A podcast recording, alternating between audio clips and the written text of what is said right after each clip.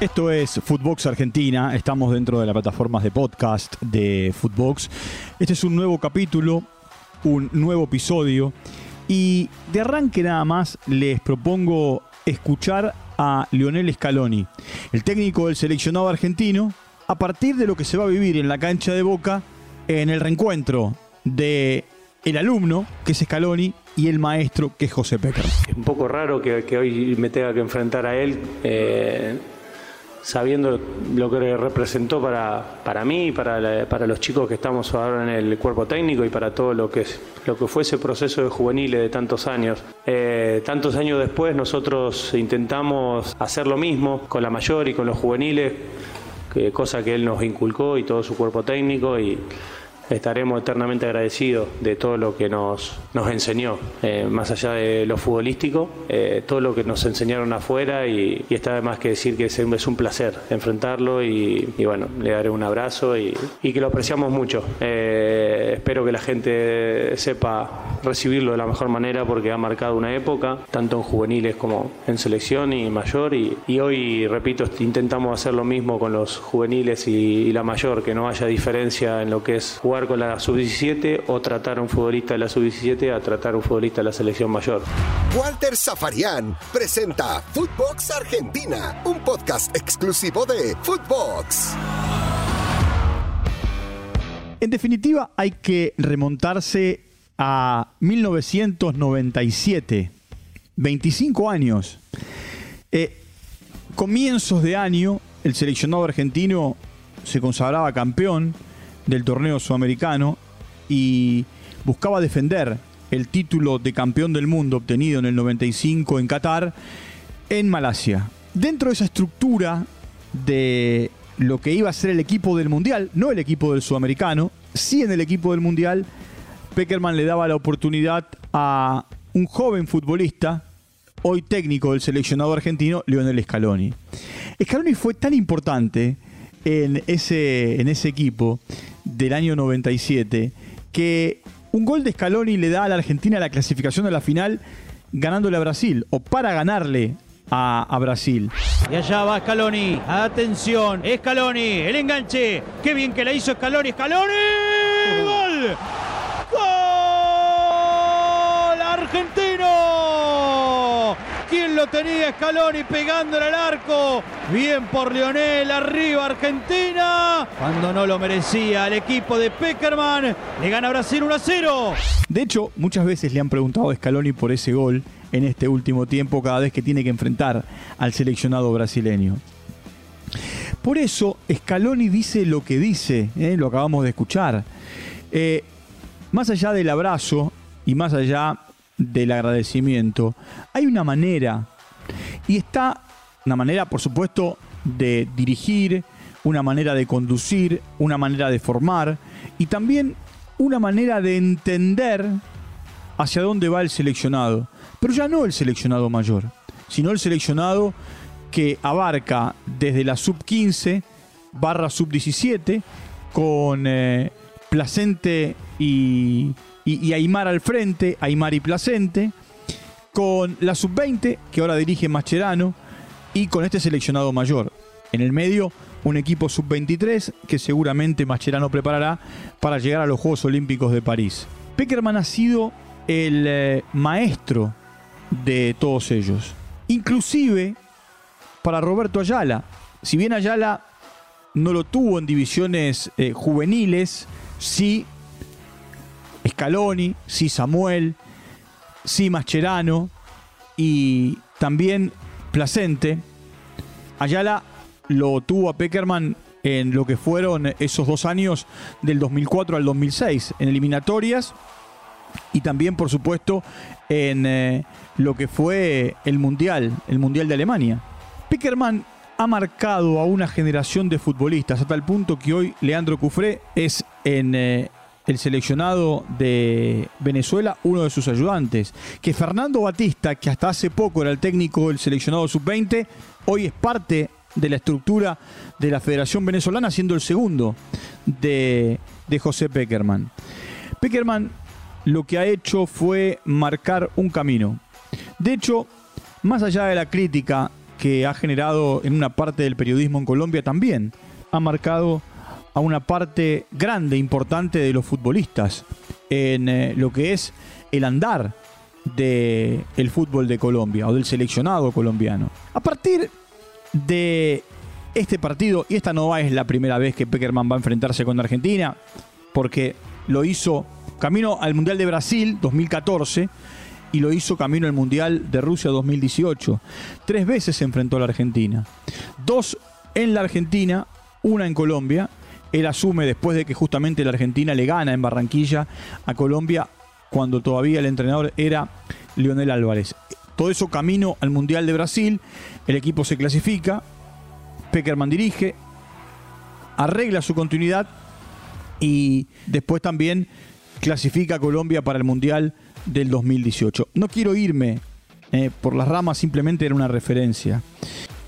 Scaloni está claro que tiene una escuela bien marcada, más allá de haber jugado mucho tiempo en eh, Europa y, de haber eh, pasado por el fútbol italiano, por el fútbol inglés y por el fútbol español. Ligas totalmente distintas, con entrenadores también muy diferentes. Hasta el punto que cuando Peckerman convoca futbolistas para el Mundial del 2006, Scaloni es parte de esa estructura. De hecho, Scaloni fue a un Mundial sub-20, donde fue campeón, a un Mundial de mayores, allí la Argentina quedó eliminada el día de los penales con Alemania. Fue a un Mundial como ayudante de campo, 2018, era parte de la estructura de trabajo de, de San Paoli, y, y ahora va a ser el técnico del seleccionado argentino. Experiencia, por supuesto, tiene. Y también ha tenido buenos maestros. Ahora, hay una particularidad, él convocó muchos chicos, a estos chicos le está dando rodaje en los entrenamientos, algunos seguramente hasta puede ir al banco. Hay algo que para Scaloni es clave y es lo que va a ocurrir el día primero de abril. Escuchémoslo al técnico argentino hablando de lo que se viene.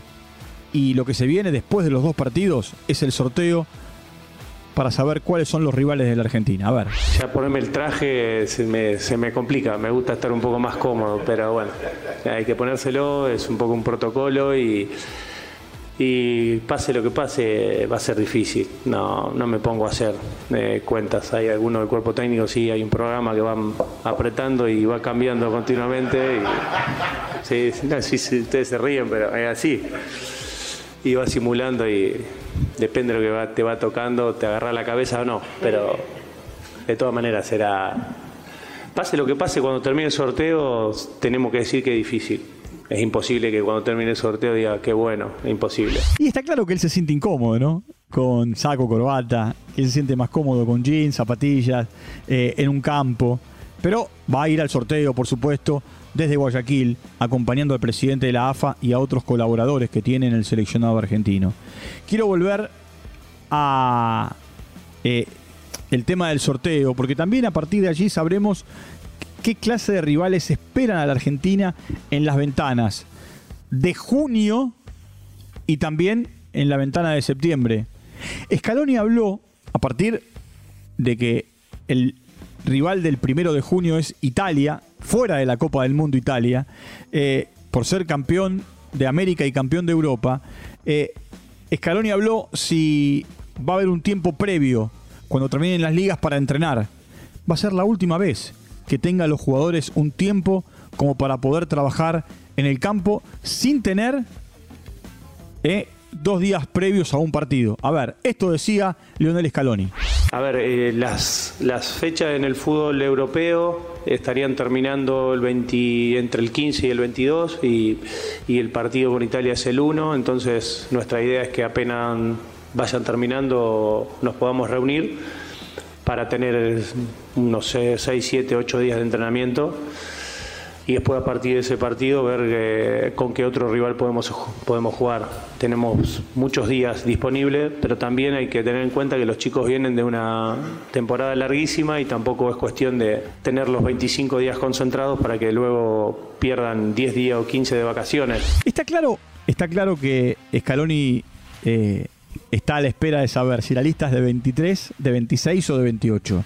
Todo indica que va a ser de 26, que esto se va a anunciar cuando se realice eh, el Congreso de la FIFA la próxima semana y que al igual que en la Eurocopa, que ganó Italia, serán 26 los eh, futbolistas que podrán eh, ser anotados. Alivio, ¿no? Para el entrenador. Un entrenador que ya había dicho, cuando llegó a Buenos Aires, que era ridícula la planificación, que no era la mejor manera de poder trabajar de cara a la Copa del Mundo, porque las ligas van a terminar eh, entre el 5 y el 7 de noviembre y una semana después arranca la Copa del Mundo, o días después arranca la Copa del Mundo. Scaloni tiene claro que más allá de la baja de Lautaro, de Papu Gómez, de Acuña, de eh, jugadores como, a ver, eh, lesionados. Dybala parece tiene un pie y medio afuera del Mundial, pero hay que esperar. Hay muchos jugadores suspendidos que no pueden estar, desde Montiel, Martínez, Dibu, eh, bueno, Lo Chelso, eh, Cuti Romero, que si bien está aquí en la Argentina, está suspendido. Buen día. Ah, quiero sumarle a Lisandro Martínez dentro de los jugadores lesionados, que también con un desgarro se quedó afuera. Sabe que tiene que reestructurar. Él dijo Armani va a ser el arquero y por supuesto Messi. Y después jugamos. ¿eh? Jugamos a adivinar. Nosotros los periodistas, ¿no? Con información eh, jugamos a adivinar que Pesela y Otamendi van a ser los centrales, que Molina Lucero y Tagliafico van a ser los laterales, con Armani en el arco, Paredes con De Paul, habrá que ver quién juega en la zona de, eh, de Chelso, eh, habitualmente juega el Papu Gómez, ninguno de los dos está, jugará y le dará la posibilidad a, a McAllister en esa zona. Y, y después hay que ver qué pasa con Di María, si va de arranque o al banco, si no jugará Nico González, con Messi y con Javier Correa. Por supuesto, es el partido que va a cerrar la participación de la Argentina en la Copa, hacia la Copa del Mundo en la eliminatoria como local, con un estadio repleto. Va a ser casi el partido de despedida, no habrá más partidos en la Argentina para el seleccionado de Scaloni y por supuesto con eh, esta situación que el alumno va a enfrentar al maestro, que Scaloni, dirigiendo a la Argentina, va a enfrentarse con quien lo formó, que es José Peckerman. Y por supuesto Venezuela está eliminada, la Argentina clasificada, por eso también se desprendió el partido del resto, en una jornada donde eh, Ecuador y Uruguay consiguieron la clasificación, Uruguay con la polémica del remate de Trauco, entró o no entró, bueno, un montón de situaciones. Eh, están los que dicen que sí, los que dicen que no. Para mí, en el primer golpe de vista la pelota entró por completo, pero el VAR revisó y no, y no advirtió.